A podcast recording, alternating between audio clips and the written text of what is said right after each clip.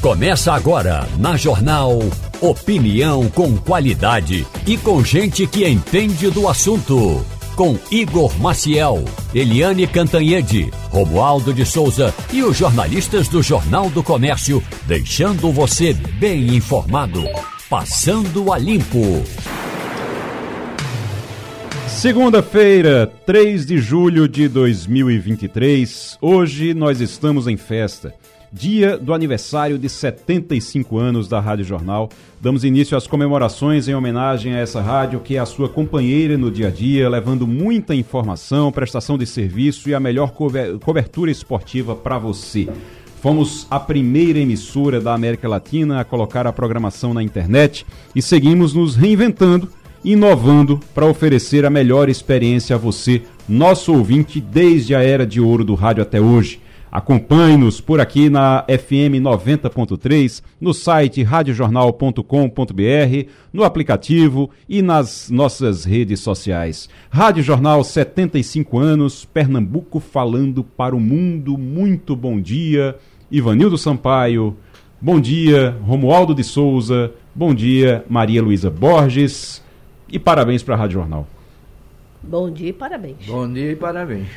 O quem, inclusive, quer falar um pouquinho sobre a Rádio Jornal é o nosso presidente, João Carlos Paz Mendonça, que já está por aí. Vamos, vamos ouvir? Ao completar 75 anos a Rádio Jornal, sempre desempenhou um papel importante. Até 1987, quando eu estava numa situação precária, e nós adquirimos todo o sistema, renovamos, e hoje é um sistema moderno, com as emissoras todas elas em FM. Isso é extremamente importante o papel que a rádio realiza. Nós estamos satisfeitos com o desempenho da Rádio Jornal, prestando serviço à comunidade. Isso é extremamente importante para que as pessoas tenham conhecimento do, do que se passa instantaneamente. E a Rádio Jornal hoje é um patrimônio de Pernambuco. Ela que falava para o mundo, voltou a falar para o mundo agora recentemente, com as novas tecnologias. Isso é o papel que está reservado para o sistema da Rádio Jornal do Comércio. Vou perguntar a vocês aqui agora, seu João Carlos falou agora da Rádio Jornal, e eu quero perguntar a vocês aqui agora também qual é a maior, essa é a pergunta que está na nossa enquete, inclusive, você pode acessar lá no Instagram, arroba Rádio Jornal PE, arroba Rádio Jornal PE, o nosso Instagram, e eu quero que vocês respondam lá qual é a maior memória que vocês têm nesses 75 anos da Rádio Jornal. E eu vou perguntar a vocês aqui também sobre isso. Qual é a maior memória de vocês aqui? Vou começar por Ivanildo Sampaio. Ivanildo, qual é a maior memória, a sua maior memória da Rádio Jornal nesses 75 anos? Bom dia, Igor. Bom dia, ouvintes. Olha, eu sempre fui um homem muito mais ligado à imprensa escrita do que à imprensa falada. Da rádio e televisão entraram na minha vida posteriormente. Mas as lembranças que eu tenho da Rádio Jornal era do Repórter Esso. Principalmente, eu era moleque, tinha 10, 10 12 anos, talvez isso aí quando noticiou-se a morte de Pio XII. A Rádio Jornal do Comércio dava, né? O, o, alô, alô, é, repórter essa edição especial. E eu em casa, né? Tá, eu morava em São José do Egito, ainda no interior, e fiquei escutando né, tudo o que acontecia com os últimos dias de Pio XII, até o desenlace fatal. E, e é, isso aí me marcou, não é? Quer dizer, o rádio imediatamente transmitindo a morte de um Papa, Naquela época, o Papa era uma figura santa. Os católicos eram muito mais católicos do que são hoje. E olhavam para o Papa com uma visão muito mais é, é, de crença do que olham hoje. Muito bem. Aí, Romualdo de Souza, eu, você é da sua infância em Carnaíba? Como é que é a sua lembrança da Rádio Jornal? Olha, a minha lembrança na Rádio Jornal, é, antigamente tinha um programa na Rádio Jornal que era um quadro chamado Repeteco. Eu não sei como é que as pessoas faziam para pedir uma música que estava sendo tocada. Mas tocava a música e aí daí a pouco, se a música tivesse muitas pedidas, aí entrava no repeteco. E tinha uma música eh, que a Vanderléia cantava e que eu era doido por aquela música. Aí quando tocava a música, e aí eu ficava esperando que a Rádio Jornal eh, repetisse aquela música. E em geral repetia, e o nome da música é Senhor Juiz pare o casamento. Então, foi aí que eu é, é uma das primeiras memórias da Rádio Jornal na minha infância. Claro que eu não morava em Carnaíba, eu morava pelo interior de Pernambuco ou fora daí. Mas também me lembro, e isso é importante, Sim. que em 12 de janeiro de 2010 ocorreu aquele é, terremoto no Haiti que atingiu quase 7,5 graus na escala Richter. É muita coisa isso. Então, foi em 12 de janeiro de 2010. Cinco dias depois, a Rádio Jornal foi a primeira emissora do Brasil a chegar em Porto Príncipe, no Haiti. E foi um trabalho interessante que a Rádio Jornal fez por lá. E eu fui exatamente para ajudar a recuperar emissoras de rádio que tinham sido destruídas e trabalhamos um, um tempo um, te, um, tempo duro em Porto Príncipe, no Haiti. Muito importante, muito interessante. E a música que você que você, que você toda vez você torcia para ela ser repetida, a gente vai é. tocar ela agora, vai repetir ela agora.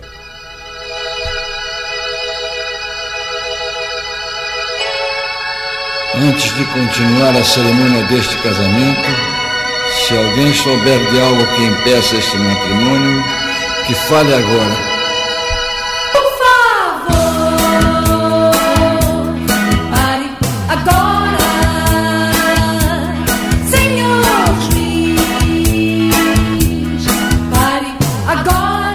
Olha aí, Romualdo tá cantando, inclusive, ali, ó, Eu? se empolgou.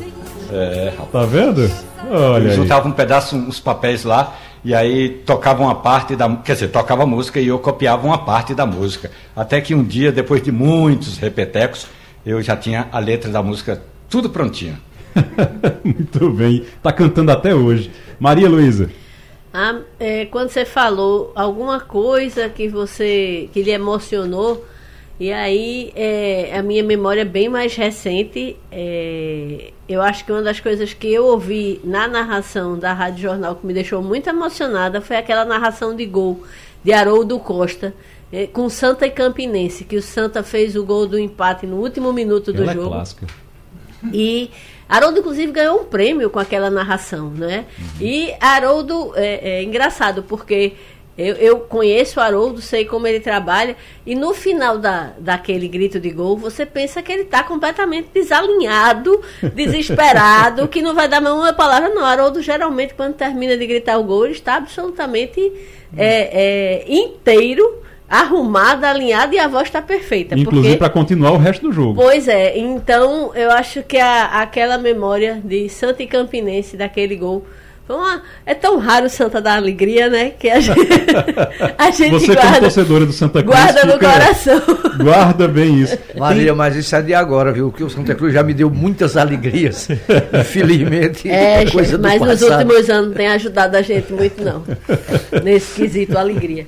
Mas é, é, é, importante porque Rádio Jornal na alegria ou na tristeza tá com. com tá vendo? É, tá e ali realmente foi muito emocionante. Aquela, aquela narração, eu acho que entrou para a história, né? É, a, a minha lembrança, eu até já falei na Rádio Jornal, na, na, no arroba Rádio Jornal PE, lá no Instagram, chamar você novamente, você que está nos ouvindo agora, você pode deixar, dizer lá qual é a sua maior lembrança, sua lembrança afetiva, o que foi que mais marcou você nesses últimos 75 anos da Rádio Jornal. Eu trabalhava aqui, começando, deve fazer uns 20 anos isso. Estava tendo uma chuva, para variar, chuva muito forte no Recife, caindo barreira, povo soterrado, uma destruição daquelas. E a gente trabalhando aqui em regime de plantão. Eu lembro que eu estava na reportagem, ia para a rua, ia para acompanhar queda de barreira, acompanhar o trabalho da Defesa Civil, voltava. E eu estava passando pela redação, toco o telefone, eu atendo e uma senhora desesperada, chorando muito, gritando. Ela gritava e dizia: Por favor, vão, é, é, ajudem, eu preciso tirar meu filho de lá de dentro. E eu precisei acalmar ela no telefone para tentar entender o que era que estava acontecendo. Ela disse qual era o local que ela estava. A casa dela estava sendo soterrada, tinha barreira caindo, estava sob risco. Ela conseguiu sair e o filho não conseguiu tirar o filho. E o filho estava lá dentro, a casa ainda estava de pé. Mas uh, quando eu perguntei, eu disse, eu disse, tá, mas a senhora já chamou os bombeiros? Ela disse, não. Chamou a Defesa Civil, a polícia? Não. Liguei primeiro para vocês. E ali naquele momento, aquilo ali para mim me marcou de um jeito. Na hora, claro, a gente correu, eu pedi já para uma pessoa que estava do lado ligar para os bombeiros, para a Defesa Civil. Ao mesmo tempo a gente anunciou na rádio e essa criança foi salva, inclusive. Mas aquilo ali marcou para mim, aquilo ali foi a maior lição que eu tive na minha vida sobre a importância da rádio na vida das pessoas. Ela, na hora do desespero, na hora da urgência, ela não lembrou de telefone de polícia, de defesa civil, ela lembrou da Rádio Jornal. Isso, para mim, eu, isso, pra- isso marcou a minha vida, marcou a minha vida profissional até hoje. É, e toda vez que eu penso na Rádio Jornal, eu me lembro dessa história, porque realmente foi. eh, mostra a importância dessa rádio na vida das pessoas. Não é a importância de Igor, de Ciro Bezerra, de Natália, de Vitor, não é a importância de, de Raposo, não é a importância de nenhum de vocês que está aqui, é a importância da instituição Rádio Jornal, a importância dessa empresa que é conduzida com tanto esforço e com tanto zelo, exatamente porque faz parte do- da, da história de Pernambuco, do Nordeste, faz parte da história dos pernambucanos, da vida dos pernambucanos. Vamos aqui fazer exatamente o que faz na Rádio Jornal, que é a gente prestar serviço para as pessoas, para explicar como é que como é que as coisas estão acontecendo. Roberta Soares, nossa colunista de mobilidade do JTC, do Jornal do Comércio, já está conosco agora. Muito bom dia, Roberta. Bom dia, bom dia a todos. E para falar exatamente sobre essa decisão da primeira Câmara do Tribunal de Contas do Estado de Pernambuco, que decidiu que o controle financeiro do sistema de transporte público da região metropolitana do Recife volta para o governo do Estado. Deve ter muita gente perguntando, eu- ou seja, volta para o Grande Recife Consórcio de Transporte Metropolitano. Deve estar muita gente perguntando, ué, mas não era o governo do Estado não que tomava conta? Não é o governo do Estado que toma conta não? Tinha um consórcio, né, Roberta? Como é que funcionava isso e o, o que é que aconteceu agora? Explica pra gente. É, para as pessoas entenderem, esse controle financeiro que se chama é exatamente a comercialização dos créditos eletrônicos. O crédito do seu cartão vem, Sim. seja trabalhador, comprado pelas empresas, seja o seu, que você compra diretamente. Isso tudo, desde 2013, é uma relação direta é, é, com a SBANA PE, que é o Sindicato das Empresas de Ônibus. No passado, esse controle era do Estado, era do Grande Recife Consórcio de Transporte, CTM, na época ainda é NPU. E aí é, houve uma disputa é, judicial, ela, ela, ela perdurou por alguns anos no país inteiro, e o setor empresarial conseguiu trazer para si o controle. É ela que é o setor empresarial que vende, que comercializa. Não é que não haja é, um acompanhamento do Estado. Há, mas assim, o Estado vai lá e acompanha, não é o Estado que gera. E, e, e aí, Igor, é importante a gente destacar que isso é um cenário que não é só em Pernambuco, é praticamente nos principais sistemas é, do país. Acho que as únicas exceções, se eu não estou enganada, são São Paulo e Curitiba. Então, assim, de fato, é, não é que não haja uma prestação, não vamos ser levianos de dizer isso, não é que não haja uma prestação. Há uma prestação e o papel do Estado ele tem que ir lá e conferir. Mas, de fato, quem comanda essa comercialização, essa venda, é a Urbana PE. E aí, essa decisão do Tribunal de Contas, que é também é importante a gente dizer que é algo é, é, inédito, assim. Nunca se, viu nada disso em todos esses tempos, mesmo no passado, na época das, das discussões, da briga judicial que foi travada por muito tempo é, com o próprio governo do Estado. Nunca o tribunal é, tomou nenhuma decisão. É resultado de uma auditoria que começou a ser feita em 2021, pós-pandemia, porque as pessoas vão lembrar que com a pandemia a gente, o sistema de transporte se mostrou o que seria de nós se não tivéssemos o sistema de transporte, seria das pessoas que precisavam chegar, o pessoal, principalmente no serviço de saúde, mas a gente lembra também que foi, assim, houve uma sequência de demissões, né, é, na época coisa de 3 mil rodoviários demitidos, teve briga na Justiça do Trabalho, linhas suspensas, o governo do Estado chegou e, e autorizou a retirada de todos os cobradores, de todas as linhas, algo que estava sendo feito com certo critério antes da pandemia. Então, assim, a pandemia, ela foi um, um, choque para o sistema de transporte. E a partir disso é que o TCE resolveu fazer uma auditoria para dar uma... recebeu denúncias e foi fazer uma, uma verificação e chegou nessa identificação. De fato, é, identificou que o CPM não está cumprindo o papel dele, né, está apenas sentado de, de- de perna cruzada, observando, acho que a gente pode dizer isso, infelizmente. A gente que lida com isso, Igor, no dia a dia, a gente percebe, sabe? Essa ausência de gestão, não é de hoje, O CTM. é do o- governo passado, Ô, é do Roberta. governo anterior. Roberta, o CTM, quando você fala, é o consórcio de transporte metropolitano, né? Que é do governo. Que é o o, grande Recife, consórcio de transporte, como as que é do, conhecem. Uhum, que é do governo do, do estado e que está retomando o controle agora. No caso, o, o CTM, o, o grande consórcio, o grande Recife Consórcio de Transporte Metropolitano, não estava controlando, não estava fazendo a fiscalização devida e agora vai ter que reassumir. É isso, então. É, veja, é, quando você questiona eles, assim, havia, a- a- havia verificação. Não é que eu vejo. Como eu disse, não vamos ser levianos de dizer que o Estado não estava controlando nada. Uhum. Estava. Mas o poder está, ainda está com a urbana. É a urbana que vende, é a urbana que recebe, é a urbana que repassa. E o Estado vai lá e confere. Isso é em tudo. Inclusive na questão da operação. Para você ter uma ideia, o Tribunal de Contas não entrou nisso. Mas, por exemplo, hoje em dia, a operação diária do sistema de ônibus, ela é controlada pelo setor empresarial. O O- governo do Estado, até hoje, não conseguiu implementar um sistema, ainda da época do Eduardo Campos, que era para fazer esse controle. Não é que ele não tem o controle, ele tem o controle. Ele vai lá e verifica o que a urbana controla e, a- e acompanha. Mas não é ele.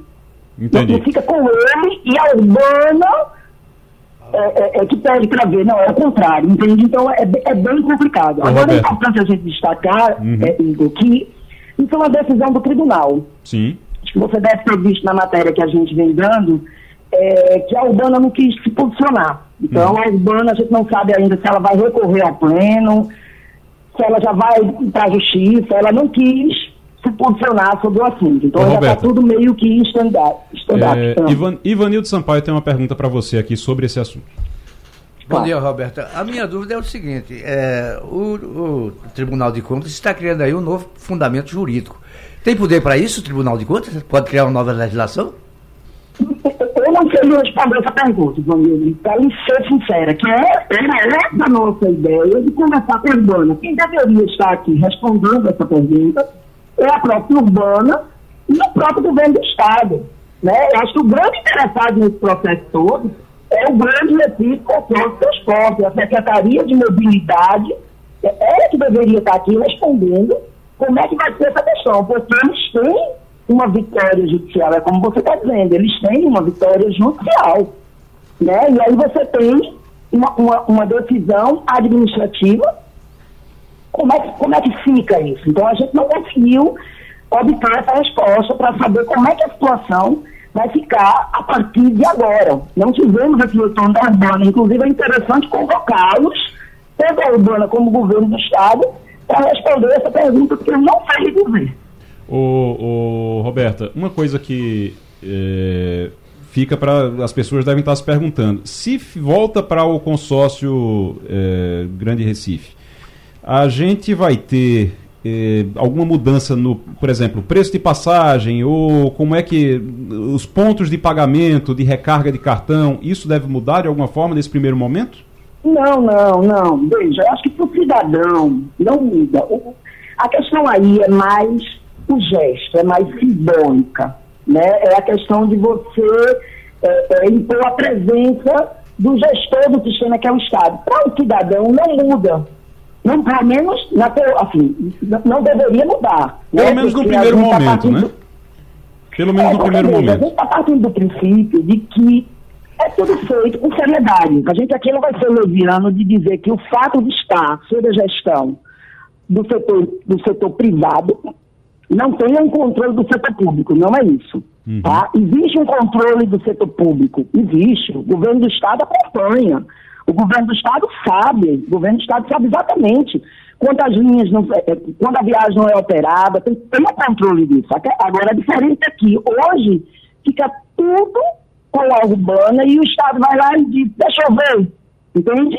Na prática, se, se essa decisão vingar, inverteria o processo. Então, mas para o cidadão, não. Talvez, talvez, talvez um mecanismo. Por exemplo, eu hoje compro meus créditos eletrônicos do meu cartão por um sistema da Urbana via Pix.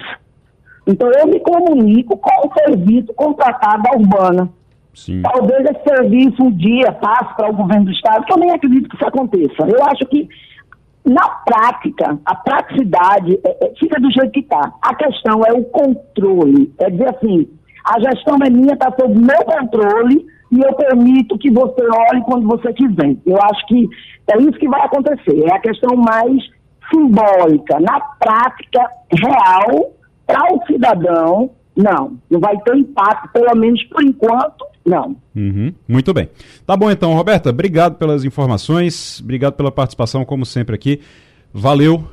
Vamos agora falar de arte, de Fenearte, porque já está conosco a diretora executiva da Fenearte, Camila Bandeira. Camila, muito bom dia.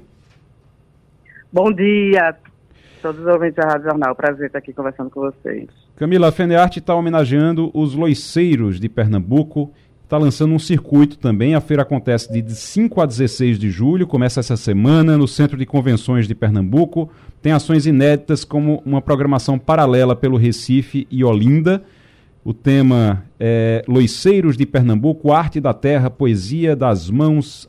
A Fenearte chega à sua 23ª edição.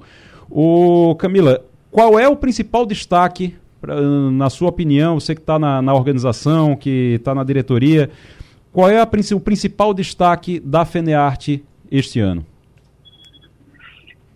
Acho que é o circuito, viu? O lançamento do circuito, Fenearte, sem dúvida, é. Que não é ficou, uma- não um ficou destaque- restrito só ao centro de convenções, né? Está espalhado também pela cidade. Exatamente. A ideia, a ideia do circuito é a gente extrapolar o centro de convenções né, e ativar outros espaços de cultura e economia criativa da cidade, né, a começar por Recife e Olinda esse ano. E é isso fazer parte de um circuito em que é, o artesanato ele vai dialogar com outras linguagens, como design, artes visuais, é, gastronomia. Essa é a ideia do circuito Fenearte. Vou chamar Romualdo de Souza para lhe fazer pergunta também. A gente está conversando com Camila Bandeira, que é diretora executiva da Fenearte. Começa dia 5. Camila, muito bom dia para você. É, na Rádio Jornal e na JCFM a gente tem um quadro que chama-se Café e Conversa. E todo dia a gente responde perguntas dos nossos ouvintes. E esses dias era quais são as suas memórias que você mais traz do interior? E uma das memórias mais marcantes, Camila, é exatamente o bolo de caco. Bolo de caco é um bolo feito eh, em tigelas de barro, ou seja, na loiça, como dizia o povo do interior de Pernambuco. Portanto, esse resgate das loiceiras, dos, trabalho, dos trabalhos e a homenagem às loiceiras de Pernambuco é algo que realmente me agrada muito e eu tenho absoluta certeza que vou passar na feira só para comprar uma loiça e trazer aqui para Brasília para eu fazer meu bolo de caco, Camila. Que maravilha ouvir isso de você. Muito bom. É, a ideia é justamente a gente resgatar, Romualdo, a, a ancestralidade, né? A raiz da cultura do, do povo pernambucano. Essa história de loiceiros, o tema, a escolha do tema foi muito baseada nisso.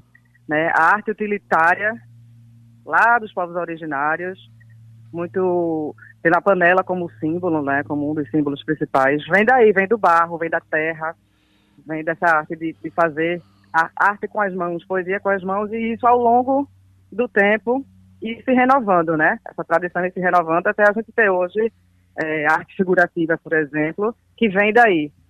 O próprio Vitalino, Maria Amélia, ceramistas conhecidos internacionalmente, né? Pernambucanos, ele de Caruaru, ela de Tracunhaém, eles são filhos de loiceiros.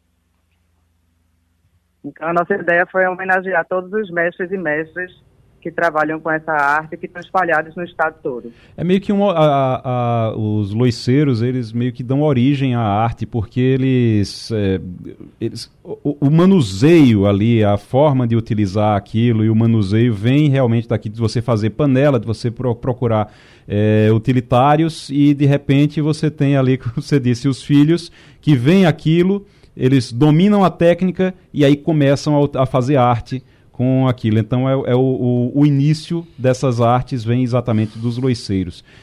Maria Luísa. Aí eles começam a colocar suas próprias, né, sua própria visão ali de ver o mundo, sua expressão, Sim, sua sim. identidade. Uhum. e vai dando uma identidade própria. Maria.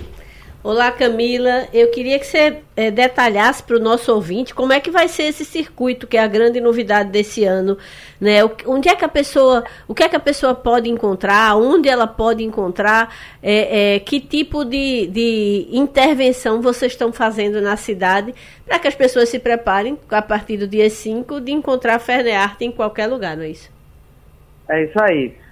É, a gente tem desde eventos, por exemplo, como o Arte PE, que é um evento de arte contemporânea, que acontece no Caju Sertão, dentro do período da FENEARTE. Então, a Arte PE é um exemplo de eventos que as pessoas encontram é, paralelos, acontecendo paralelos à FENEARTE. É, intervenções, por exemplo, de design, a gente vai ter no edifício Pernambuco, que fica ali na das Barretos, que outrora era um, um hub de economia criativa, mas que depois da pandemia eh, as pessoas começaram a desocupar, obviamente, e a gente está tentando resgatar esse tipo de ocupação né, de- no prédio. Então, vai ter lá uma ativação da DW, que é a Design Week, que é um dos maiores eventos de design do Brasil. Olinda vai estar sendo ativada com espaços de economia criativa também, como a Casa Criatura, eh, a Estação da Luz, o MEB, Mercado Eufrásio Barbosa, vai estar com exposição de tapeçarias Timbi, uma homenagem a, a. Borges. Eh, galerias de arte espalhadas também pela cidade. O Instituto Ricardo Brenan, com a exposição dos gêmeos. A Oficina Brenan.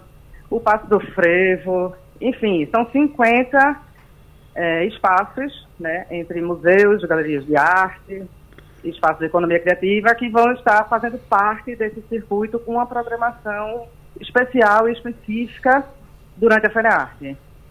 Camila Bandeira, diretora, Camila Bandeira, diretora executiva da FENEARTE, começa no, no próximo dia 5. Ivanildo Sampaio. Bom dia, Camila. Eu tenho uma curiosidade. Nós temos aqui em Pernambuco algumas tribos indígenas. Eles estão representados na FENEARTE ou não existe eh, essa, essa manifestação cultural entre eles? Olá, eles estão sim representados na FENEARTE, tanto no, na área expositiva, né? Existem estandes voltados para etnias indígenas, como também esse ano a gente resolveu homenageá-los através de uma exposição da fotógrafa Ana Araújo, que estudou durante 30 anos a tradição pancararu em Tacaratu, que por sinal também é um território eh, onde as loiças são super tradicionais. Então a gente vai ter uma exposição esse ano na FENEARTE, lá no Centro de Convenções, com fotografias de Ana, que traz essa, esse resgate aí, a ancestralidade. Ela estudou três gerações, quatro gerações, né? Foram 30 anos de pesquisa, enfim. E aí as fotos do livro, que ela já publicou esse livro, a gente vai estar expondo as fotos. Algumas loiceiras de Itacaratu, pancararus, estarão durante a exposição fazendo lá suas obras e interagindo com o público. Enfim, essa foi uma das formas que a gente encontrou de ampliar essa representatividade.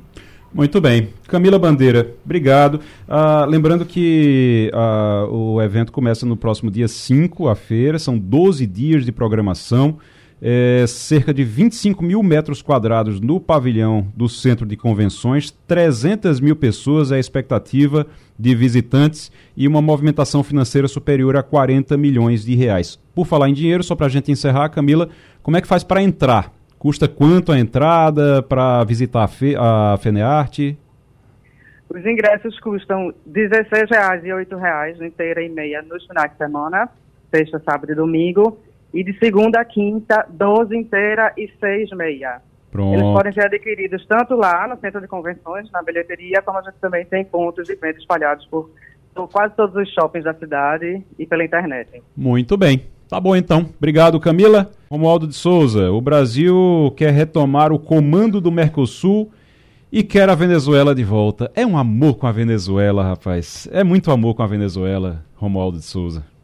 A gente vai se lembrar que quando a Venezuela foi retirada do Mercosul, porque a, a Venezuela já foi membro do Mercosul, eram Venezuela, Argentina, Uruguai e Paraguai. Aí a Argentina eh, foi contra, o Brasil foi contra, mas a maioria eh, decidiu que a Argentina deveria, que, desculpe, que a Venezuela deveria ser retirada do bloco, exatamente porque não cumpria todos os pré-requisitos importantes que tratam de democracia, de eleições livres, eh, que não houvesse perseguição a movimentos sociais, a comunidades eh, primitivas ou originárias, e tudo isso ocorre hoje. Perseguição, prisão de adversários, as eleições, elas são questionadas interna e externamente. Apenas o atual presidente do Brasil não vê assim, mas Lula deve ser voto vencido. O Brasil assume esta semana mais uma vez o comando, que é rotativo, né? É, tem uma palavra no latim que significa pro tempore, ou seja, por um determinado tempo.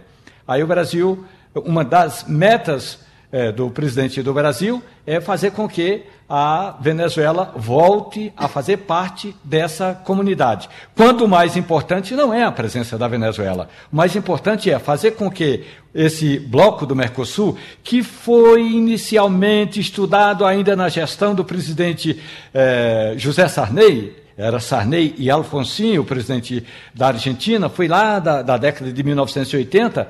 Pois bem, esse bloco econômico do Mercosul agora está em crise, porque ao, Brasil, ao retomar o comando do bloco, quer dizer, como se fosse a presidência do bloco, uma das metas do Brasil é exatamente essa: fazer com que a Venezuela retome as suas atividades como país membro. Oi, Ivanildo Sampaio. É, eu sei que é difícil de explicar o amor, mas explique aí esse amor de Lula pela Venezuela. Eu não consigo, eu não consigo. Ontem o Estado de São Paulo publicou um artigo, aliás, um editorial, é, falando dos, dos, das diatribes do presidente Lula, né, das uh, maluquices que ele vem praticando em tão pouco tempo de governo. Né, a gente que queria um país democrático, que queria voltar uma normalidade e que achava que com Bolsonaro isso não era possível, né, muita gente votou em Lula, não porque gostasse de Lula, mas porque achava que o país ia mudar. Mas parece que está mudando para pior, pelo menos né, nesse ponto de vista de política externa. Né, o que o presidente Lula tem feito é um negócio vergonhoso para o país. Não é? Primeiro, ele não reconhece que foi a, a Rússia que invadiu a Ucrânia. Depois, ele começa a defender coisas indefensáveis, como não criticar o que está acontecendo hoje na Venezuela e em outros países onde as ditaduras estão claramente é, é, tomando conta para ficar em defesa desse pessoal. Quer dizer, muita gente que votou em Lula hoje já começa a se arrepender. E eu tenho a impressão que, que é, esse caso da Venezuela é muito mais grave do que aparenta. Vai rachar o Mercosul para toda a vida. É, vamos ver. Chega, chega a esse ponto, Romualdo, de rachar o Mercosul? Na, na avaliação que eu tenho, os estudos que a reportagem da Regional tem feito, é de que, por enquanto, não vai haver a, a adesão ou a readesão, se é que existe essa palavra, trazer de volta a Venezuela. Mas só em um bloco comercial que trata de vendas de produtos, de tarifas aduaneiras, de unificação de alguns tributos, é, voltar a tocar num assunto desse significa perda de tempo. É verdade, é isso que eu ia dizer. Tanta coisa para se preocupar, né? E você ficar é, se debatendo com, com isso realmente é preocupante. Maria. Por exemplo, só para você ter uma ideia, a, a, os veículos aqui no Brasil e na Argentina já usam a placa Mercosul. Claro, a Argentina tem muito menos letra e menos número, mas aqui no Brasil a gente já tem é, institucionalizado, montado esse sistema. Se você pegar um carro hoje e for para a Argentina e for passar, por exemplo, é, numa. É, num, num, num, onde cobra ali a, a o peatonal, o peagem lá. O, e, e, aí você vai ter dificuldade de passar porque o sistema ainda não reconhece a placa latino-americana, eh, a placa do Mercosul. E eu estou me referindo exatamente a um sistema que já deveria ter sido é, implementado há bastante tempo e o pedágio ainda, só para a gente ter uma ideia, o pedágio na entrada é, da Argentina ainda não reconhece as placas brasileiras do Mercosul. Pois é, Maria. É, além de a, da, dessa questão da Venezuela, a gente tem assim outros outros ditadores da predileção de Lula, né? O caso de El Salvador, por exemplo. Então Nicarágua. Isso. Então Nicarágua. você tem é, é, como é que a gente pode dizer? Fica até feio para alguém que está nesse momento é, retomando os laços do Brasil com várias é, é, instituições internacionais, voltando a, a fazer é, é, viagens e sendo recebido de forma é, é, pela porta da frente, digamos assim, né? Porque a gente teve um período muito complicado do ponto de vista de política internacional durante o governo Bolsonaro, né? Então, no momento em que você tem isso como um, uma, algo que você percebe que é do interesse do governo, retomar as boas relações do Brasil com o exterior, é, essas aproximações, essas defesas não é, de coisas indefensáveis, perseguições políticas, né, é, é, situações assim extremas, deixa, eu acho, o presidente Luiz Inácio Lula da Silva numa situação complicada para cumprir isso que eu acho que ele considera importante para o governo dele, que é retomar o, o protagonismo do Brasil no, no, cenário internacional. Isso que Maria fala é muito importante porque a gente tem um é, é, a base dessa retomada de laços. Tem muita gente que diz, ah, mas ele está retomando os laços. É verdade. Só que a base é a base é a democracia. Você busca os países, exatamente os países democráticos, porque a, a, a bronca desses países com o Brasil nos últimos anos foi exatamente essa desconfiança com a manutenção da democracia no Brasil. Existia uma desconfiança interna internacional em relação a isso. E para retomar isso, você precisa reforçar a democracia e não relativizá-la. Vamos agora com a Eliane Cantanhede. Eliane Cantanhede na Rádio Jornal. Eliane, muito bom dia. Bom dia, Igor, colegas, ouvintes. Muito bom dia. Hoje, aniversário da Rádio Jornal, começando, a gente está comemorando o aniversário da Rádio Jornal essa semana. Estamos todos de parabéns. Parabéns para você, então, viu, também, Eliane. parabéns para nossa Rádio Jornal. Você sabe que é um prazer trabalhar na Rádio Jornal, uh, uma rádio que tem grandes profissionais, vocês todos, meus colegas, com perguntas tão per pertinentes, debates tão pertinentes, é, com uma é, com gente muito qualificada ouvindo a gente, sabe? É, eu tenho orgulho em trabalhar numa rádio tão importante, tão responsável uh, como a nossa Rádio Jornal. Parabéns, Rádio Jornal, parabéns vocês todos. O Eliane, mais uma semana quente que começou já no domingo, com a previsão de três votações decisivas para o governo. Brasília pega fogo essa semana? Sim, mais uma semana pegando fogo.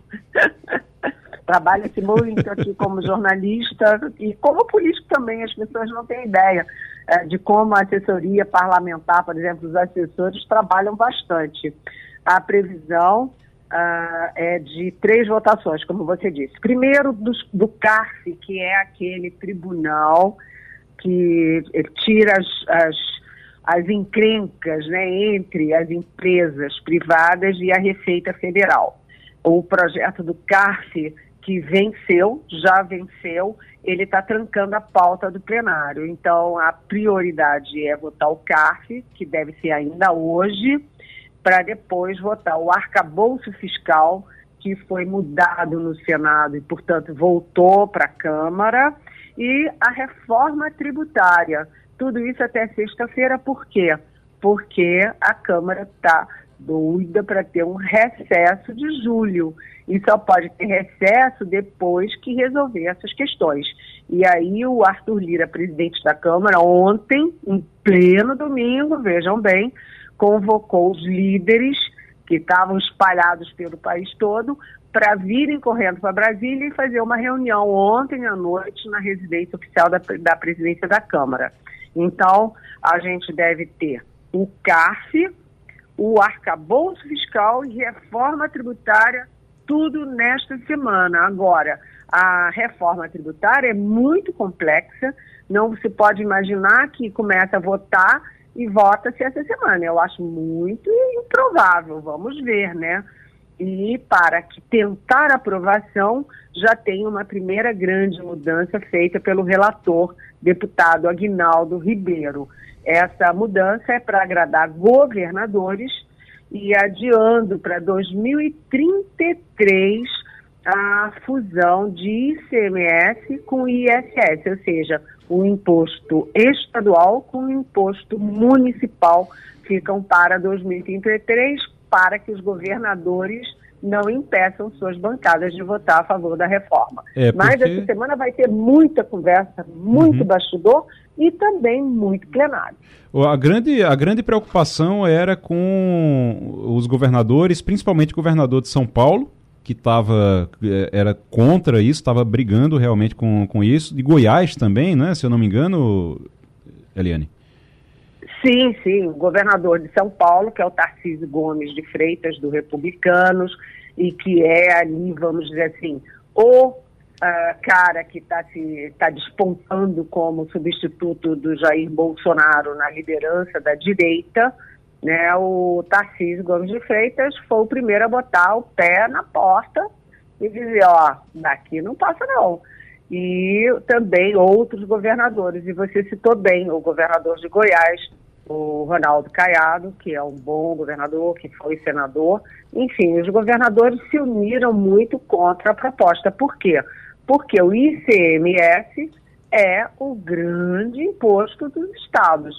Se você perder a capacidade de receber diretamente seu ICMS e ficar na mão do repasse federal, é, a ideia do- da reforma é une todos os impostos né, e depois se repassa para estados, municípios. E aí os governadores, o Ronaldo Caiado, por exemplo, disse, eu não quero viver de mesada, ou seja, ele não quer ficar na mão dos repasses do governo federal. É por isso que Aguinaldo Ribeiro, relator, eh, fez esse adiamento para 2033 para eh, diminuir a resistência à proposta. É, bom lembrar também que a- as pessoas podem dizer, mas Tarcísio Gomes de Freitas, mas é um governador só, dois governadores contra o resto. Só São Paulo, a bancada de São Paulo tem 70 deputados. Então, é realmente o impacto é grande. Se ele, resol... Se ele convenceu os 70 deputados de que é ruim para São Paulo, a coisa se complica. Deixa eu chamar a Maria Luísa Borges agora. Oi, Eliane, exatamente por conta dessa semana animada, não é? O Arthur Lira eh, decidiu cancelar atividades ordinárias, não é isso? Mas a CPMI do golpe deve estar se reunindo amanhã. O que é que está sendo esperado para essa reunião da CPMI? Pois é, Maria Luísa, para tentar agilizar as decisões, essas três grandes decisões no plenário, o Arthur Lira suspendeu ah, os trabalhos das comissões permanentes e também das CPIs da Câmara. Então eu cito aí a CPI das Americanas, CPI do futebol, CPI do MST, tá tudo parado essa semana. Só que a CPMI do golpe não é só da Câmara, é uma CPMI mista de deputados e senadores e amanhã está previsto uma, olha, um depoimento poderoso. Por quê? Porque está previsto o depoimento do ah, tenente-coronel da ativa do Exército, Mauro Cid, que era ajudante de ordens do então presidente Jair Bolsonaro e que está envolvido em todos os rolos do Bolsonaro. Ele é pivô da falsificação de vacina, pivô daquelas joias eh, bilionárias, né, milionárias de eh, diamantes, etc., que foram retidas pela Receita Federal em São Paulo e também pelo, ah, pelo vazamento de investigações sigilo- sigilosas da Polícia Federal para o Bolsonaro fazer uma live mentirosa, cheia de fake news contra as urnas eletrônicas.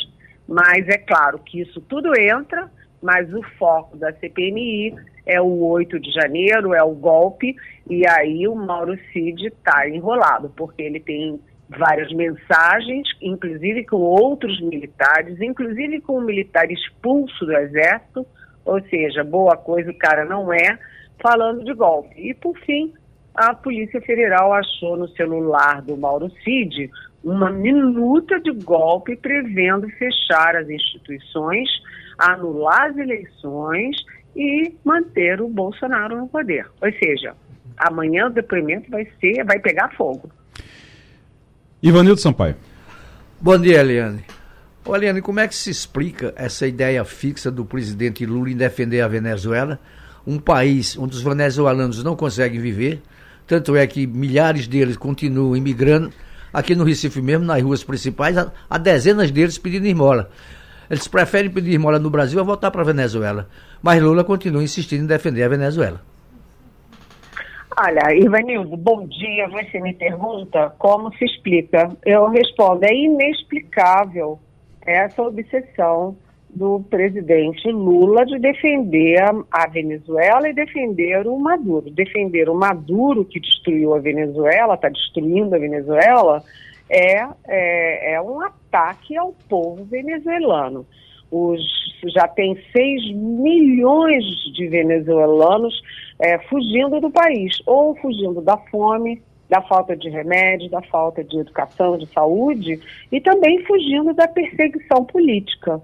É, 6 milhões dá mais ou menos, sei lá, 18, 20% da população da Venezuela. Ou seja, não é possível defender o Maduro e o regime da Venezuela.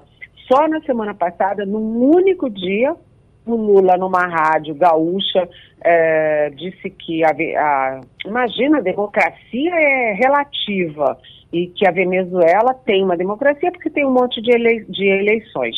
Ou seja, uma barbaridade, é, pegou muito mal. E de noite ele foi ao Foro de São Paulo defender novamente, fazer loas ao Fidel Castro, ao Hugo Chávez, etc. E é, dizer que estão ah, me rotulando de comunista, achando lindo ser rotulado de comunista. Só que isso é dar é, carne aos leões, ou seja, a oposição ao Lula, principalmente a oposição bolsonarista, acusa o Lula exatamente disso, né? Dele, é, imagina, querer transformar o Brasil numa Venezuela, implantar o comunismo, essas besteiras. Então o Lula está brincando com fogo. Ele hoje vai para uma reunião do Mercosul, é, em Puerto Iguaçu, na Argentina, ele vai assumir, né, o Brasil vai assumir a presidência pro tempore do, do Mercosul. Vamos ver como é que vai ser o discurso dele lá.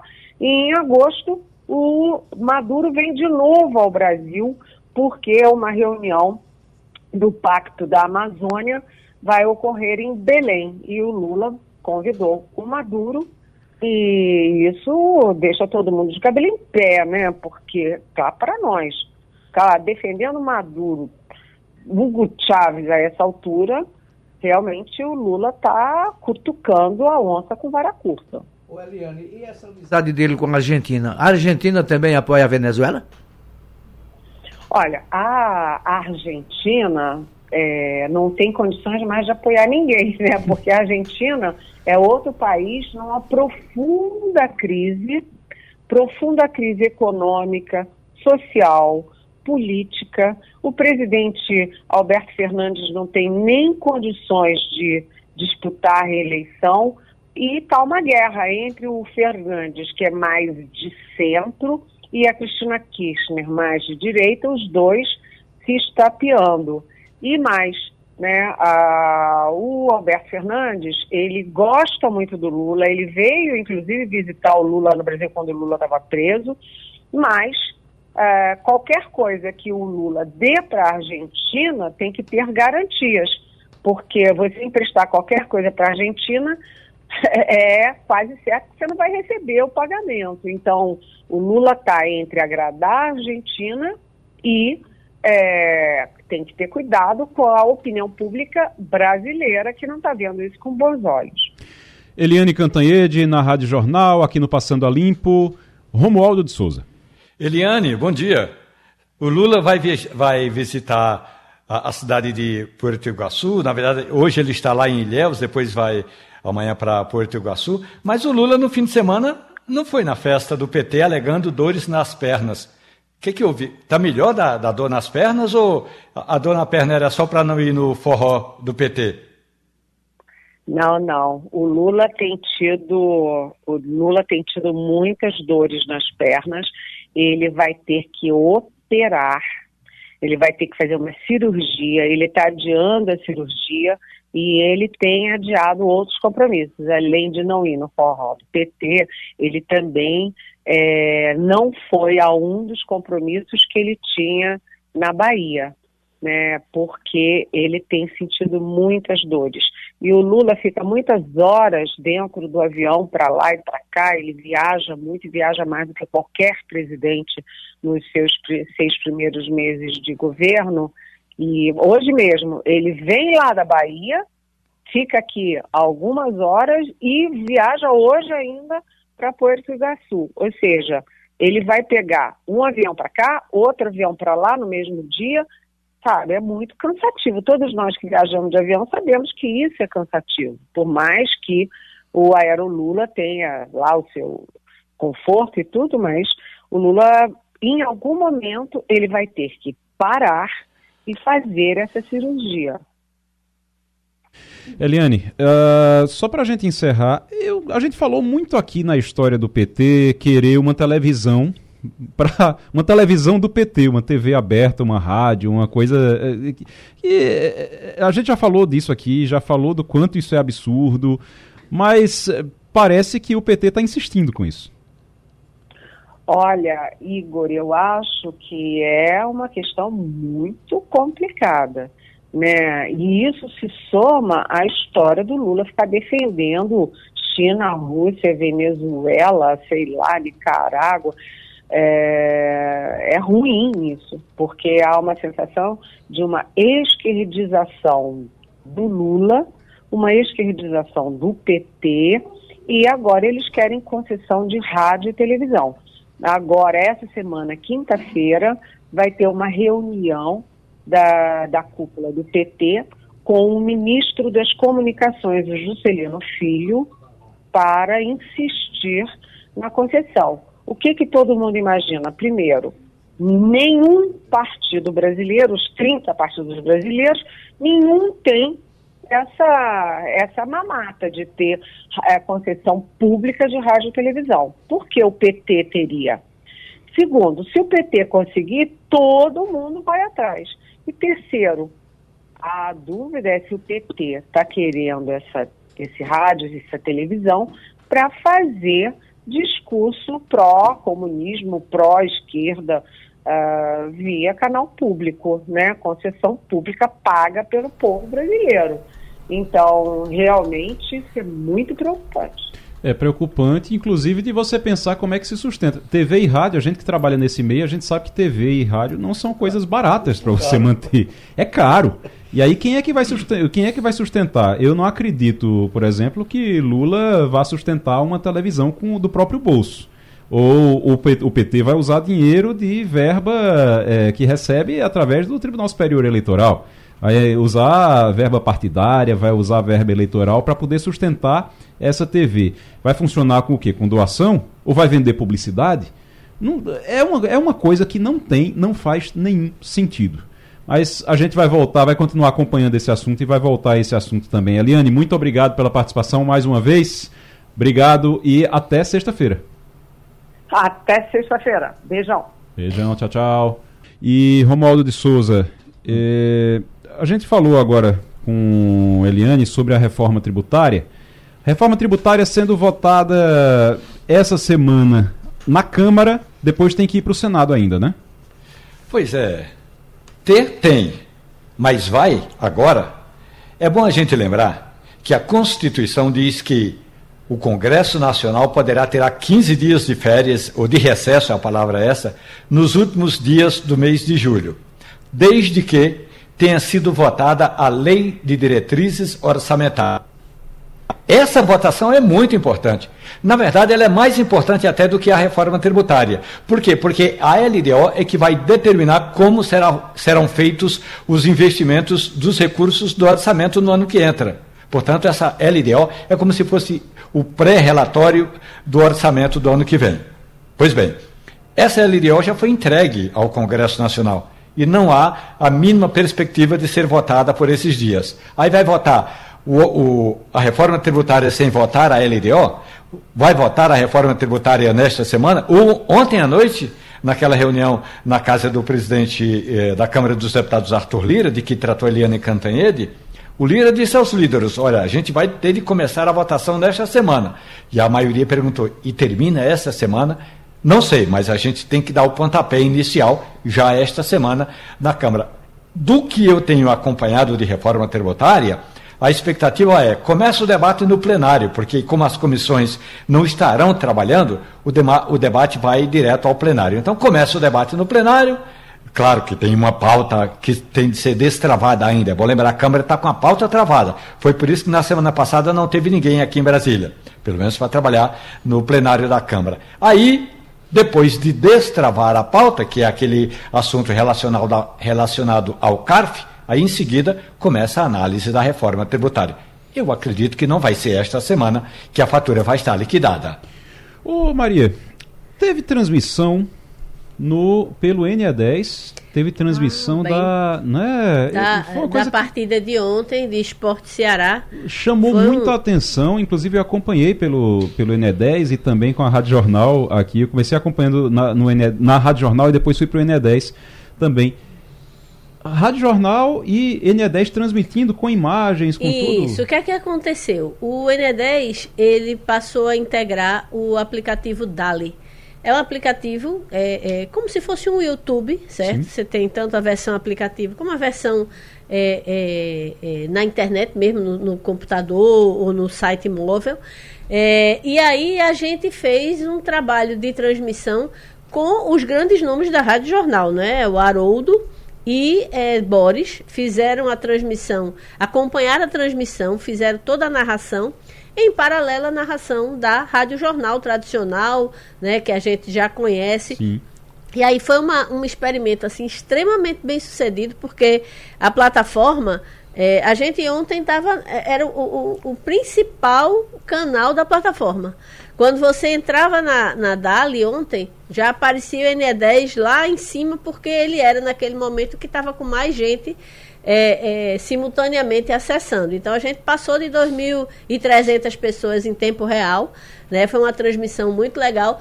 E os, os melhores momentos da transmissão foram transformados em vídeo e distribuídos nas nossas redes sociais, da rádio, do NE10, da, da- da- do próprio Jornal do Comércio também. Então, a- é, é, essa transmissão estreou esse serviço da gente através do aplicativo Dali. Né? E a gente vai continuar acompanhando a Série B. É, que, inclusive, é, além de ter o esporte, é, a gente vai poder transmitir outros jogos também. Nem todos os jogos do esporte a plataforma disponibiliza para transmissão, mas os que tiverem com o esporte, nós estaremos lá. E além disso, outros jogos, porque quem acompanha futebol sabe que você não pode acompanhar só seu time, né? O que acontece com os outros é tão importante quanto Sim, claro. o que acontece com o seu time. Então a gente vai estar é, é, acompanhando outras partidas da Série B também. É, algumas a gente vai fazer é, muito provavelmente sem, sem a narração, porque obviamente as nossas a gente tem que, que dar aquele carinho especial, né? Quando a gente tem um time, um time pernambucano, né? Mas a gente vai poder propiciar ao é, é, é, fanático por futebol, né? A Série B, né? E se tudo caminhar bem, a primeira transmissão foi é, já bastante é, é, é, bem sucedida, mas a gente tem um monte de coisas que a gente quer melhorar em todos os sentidos, né? Tem um chat que você pode ir lá conversar. Eu fiquei impressionada no chat. Muita gente participando lá no chat. Itália, Rio Grande do Sul, é, gente falando de Portugal. É porque tem torcedor do esporte em qualquer em todo lugar do mundo. A gente conseguiu extrapolar em muito a fronteira do estado. Então a gente estava falando para a torcida do Esporte Clube Recife. Não só, viu? É importante que se diga o futebolês, que é da emissora Jangadeiro, que é emissora também é, é, é próxima da gente, né? Que a gente faz muita, muita integração com eles. O futebolês, que é um, um- um serviço especializado em futebol, também é, divulgou o link da transmissão, né? E, e é engraçado, né? Porque, obviamente, a Haroldo ele faz a transmissão focada no povo rubro-negro. E o, o Ceará, inclusive, levou é, é, dois gols, Dois né? gols, é, Apanhou 2 a ontem 0. do esporte. Então, Haroldo deu, deu, parece que foi pé quente para o pessoal é, rubro-negro, mas os cearenses também acompanharam porque o futebolês fez uma, uma divulgação do link da gente, de que É, a gente isso é- estava. É muito bom. É, pois Agora, é. é muito bom. Agora, e, e importante isso que você diz. Então, vai continuar, quando tiver jogo do esporte agora, na Série B, outros jogos também, mas Outros principalmente os jogos. jogos do esporte Isso. vão ser transmitidos. É, é bom que se diga que não são 100% dos jogos. A Dali, ela tem é, é, o, o direito, mas a cada, a cada jornada né, esportiva, eles determinam quais vão ser os jogos que nós vamos acompanhar. Mas, com certeza, tem muito jogo do esporte e jogos que o rubro-negro precisa assistir para saber se seu esporte está fazendo, fazendo bonito. E como o esporte está muito bem na Série B, aí provavelmente quando, for- quando forem escolher, sempre vai ter ali um jogo com esporte, porque está ali na. na É, eles vão a divulgando a, liderança, né? cada rodada, Muito mas bem. fiquem ligado, ligados no NE10, no blog do torcedor, aqui na Rádio Jornal, que o pessoal da rádio está integração total, o Escrete de Ouro com o blog do torcedor. Então, é, fiquem ligados porque a gente vai estar divulgando, né, é, antes de cada rodada, quais são os jogos que a gente vai é, é, transmitir no canal do NE10 na Dali. Muito bem. Ô Romualdo, deixa eu te perguntar uma coisa agora, eu vou perguntar a Ivanildo também isso. É, Romualdo, o, o Bolsonaro foi tá inelegível, foi decidido, ok.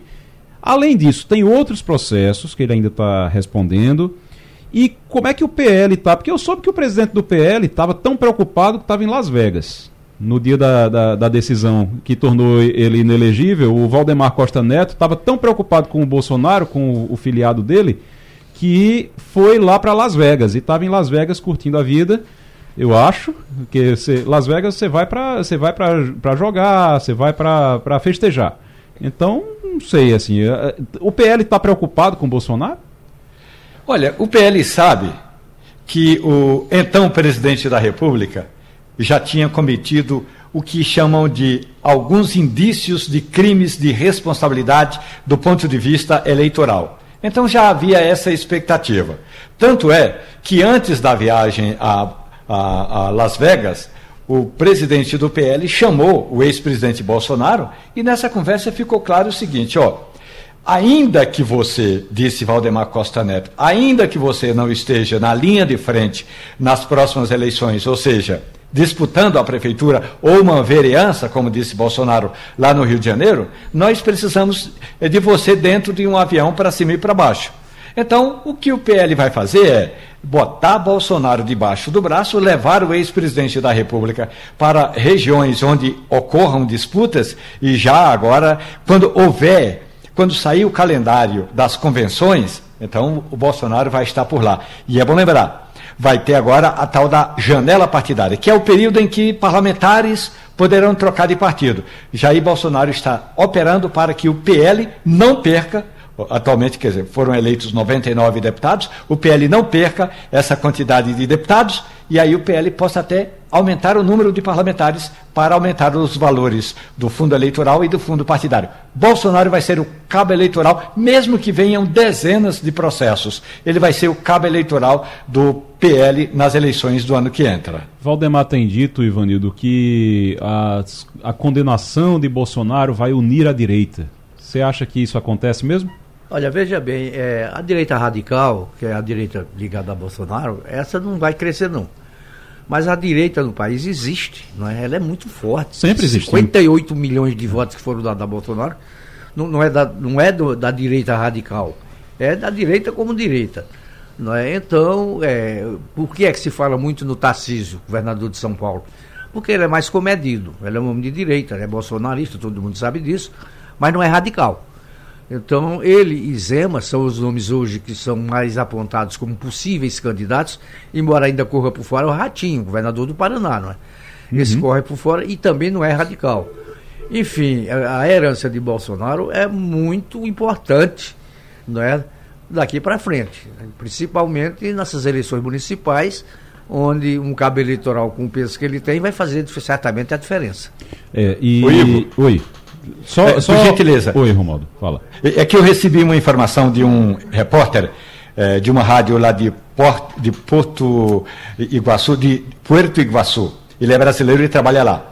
Ele disse que está recebendo, daqui a pouco começam já os credenciamentos para essa reunião do Mercosul. Primeiro, ele faz uma correção e eu agradeço. Na verdade, eu usei a palavra peatonal. Peatonal é, é passagem de pedestre, faixa de pedestre e não pedágio. Ah, então, tá. feita essa correção. A outra questão, ele disse: olha, cheguei com um carro brasileiro com placas novas e o sistema não recebe, não aceita, e aí é sempre uma complicação, a gente tem que ser desviado para outra faixa. O que significa dizer que se o Mercosul era para ser uma integração, não começaram ainda nem com as placas de veículos. Estão com dificuldade com isso já. Agora, a gente estava falando aqui de Tarcísio Gomes de Freitas e Tarcísio é apontado, sim, como um possível candidato à presidência da República. Só que tem um detalhe: Tarcísio vai estar com dois anos, Maria, vai estar com dois anos de governo para sair do governo.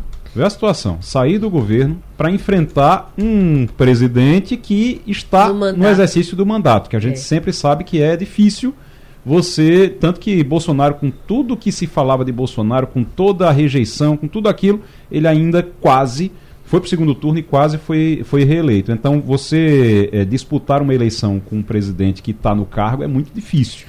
Ele vai abrir mão ali de dois anos de governo no- de São Paulo, que é um país. Que é uma mina de ouro, Que é uma né? mina de ouro, que é um uma país. mina de ouro com E muito menos problema que o Brasil como um Claro. todo. É, e tem uma coisa, ele é, é como você diz, ele abre mão, ele vai concorrer com um adversário que está no poder, não significa que vai se eleger, porque o, o- o ex-presidente Bolsonaro não se elegeu, mesmo estando no poder. É, e ele vai, de certa forma, criar meio que aquela sensação que Dória criou nos, nos paulistas Sim. né? É, é, o, o, quem o elegeu é, de- provavelmente pode se sentir, é, é, eu não gosto da palavra traído, mas tipo, poxa, tinha chance de fazer tanto mais, porque Tarcísio ele tem uma reeleição certa em São Paulo, né? É, pelo andar da carruagem. é, ele tem uma boa avaliação, então ele meio que abre mão de algo que é absolutamente certo na, na, na, na vida dele, que é a possibilidade de uma reeleição, é, para cair num risco que tanto a gente sabe que no Brasil hoje você tem a ala mais à direita e a ala mais à esquerda em, é, ali meio cristalizadas, né? Eu, eu gosto de dizer que é 30 para lá, 30 para cá, mas quem decide a eleição está ali no meio. Depende do que o 30 de um lado fizer, depende do que o 30 do outro fizer. Aquela flutuação que elegeu Bolsonaro em, em 2018 e elegeu Lula em 2022. Então, é, é, é um risco que ele precisa calcular muito se vale a pena, porque ele tem, é, ele não, não teve tempo ainda de fazer, é, de mostrar sua marca no governo de São Paulo, porque ele precisaria talvez de um mandato inteiro ou um mandato e meio, não é, para que isso acontecesse, fazer um sucessor que fosse é, é, extremamente bem quisto, não é, que deixasse uma uma, uma eleição na sequência é, é, tranquila, não é? E ele vai para um risco. Então, é, é, tem muita coisa. Eu acho que Tarcísio deve estar. É, Deve tá pensando, ele deve ele pensar deve nisso, estar deve com a avaliar balança isso. gigantesca em casa. Cada dia ele bota um- uma coisinha de um lado ou do outro. É Até verdade. porque ele não é um político de formação, não. ele era um técnico. É. E Isso. Esse governo de São Paulo caiu no colo dele. E foi Pelo- por isso que se destacou como, como, Como ministro. Eu, eu né? também acho, eu não, acho, não acredito que ele técnica. seja candidato daqui a, a, a, a quatro anos, né? É. Mas é, o partido fala nele. né? A gente tem que se respeitar o que o partido vem falando. É. Que o homem seria ele, que é bom preservá-lo para não desgastar, enfim. Mas eu também acho que ele não vai deixar o governo de São Paulo com a eleição praticamente certa, porque ele vem fazendo um bom governo. Nesse pouco tempo ele vem fazendo uma boa gestão. Né? E tem tudo para continuar fazendo uma boa gestão. É porque- é porque- Você veja, Uhum. só, Sim. só um minuto. Claro. Veja o caso do Dória, né? O Dória largou a prefeitura, foi para o governo do estado, queria ser presidente da República.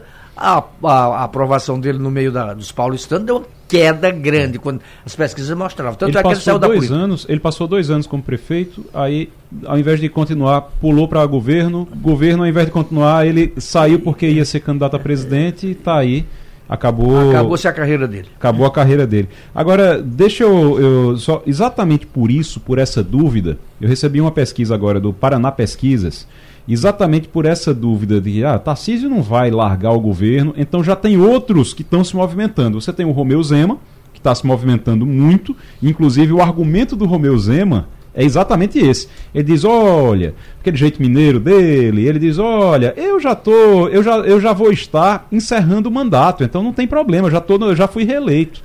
Tarcísio ainda vai tentar a reeleição, é melhor ele tentar a reeleição. Parece aquela música, né? Estamos aí, pro que der e vier. Exatamente. Aí Romeu Zema já está com essa conversa e também quem está também se lançando é o Ronaldo Caiado.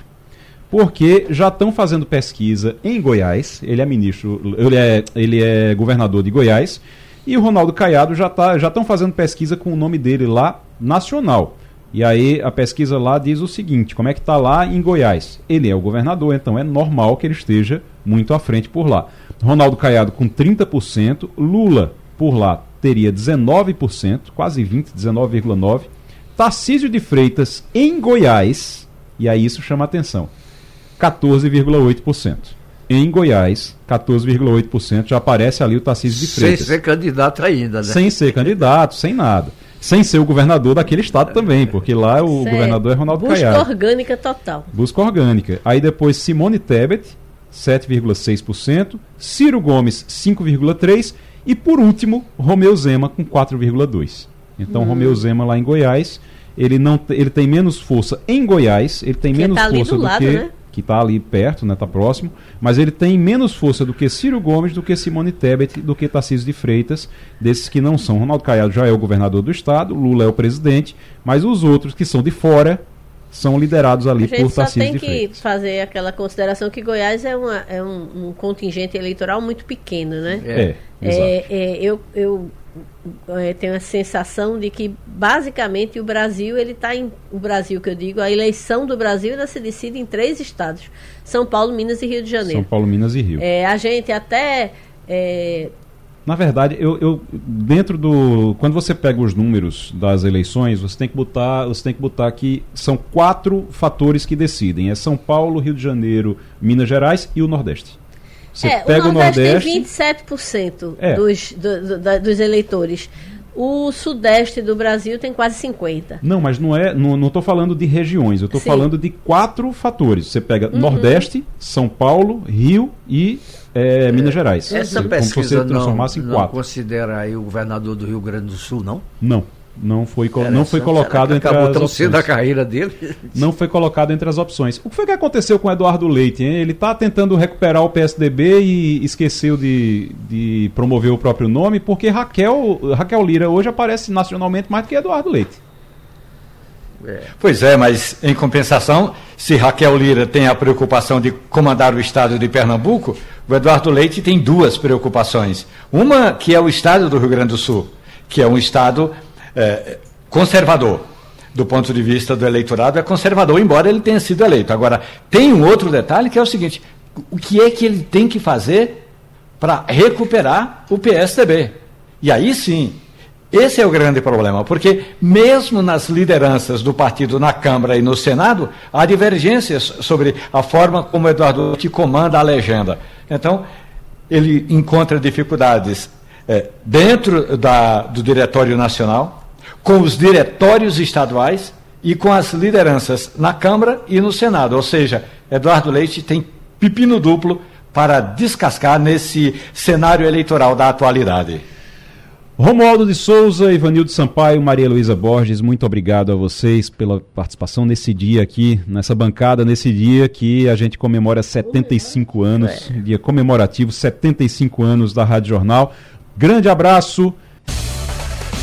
A Rádio Jornal apresentou opinião com qualidade e com gente que entende do assunto. Passando a limpo.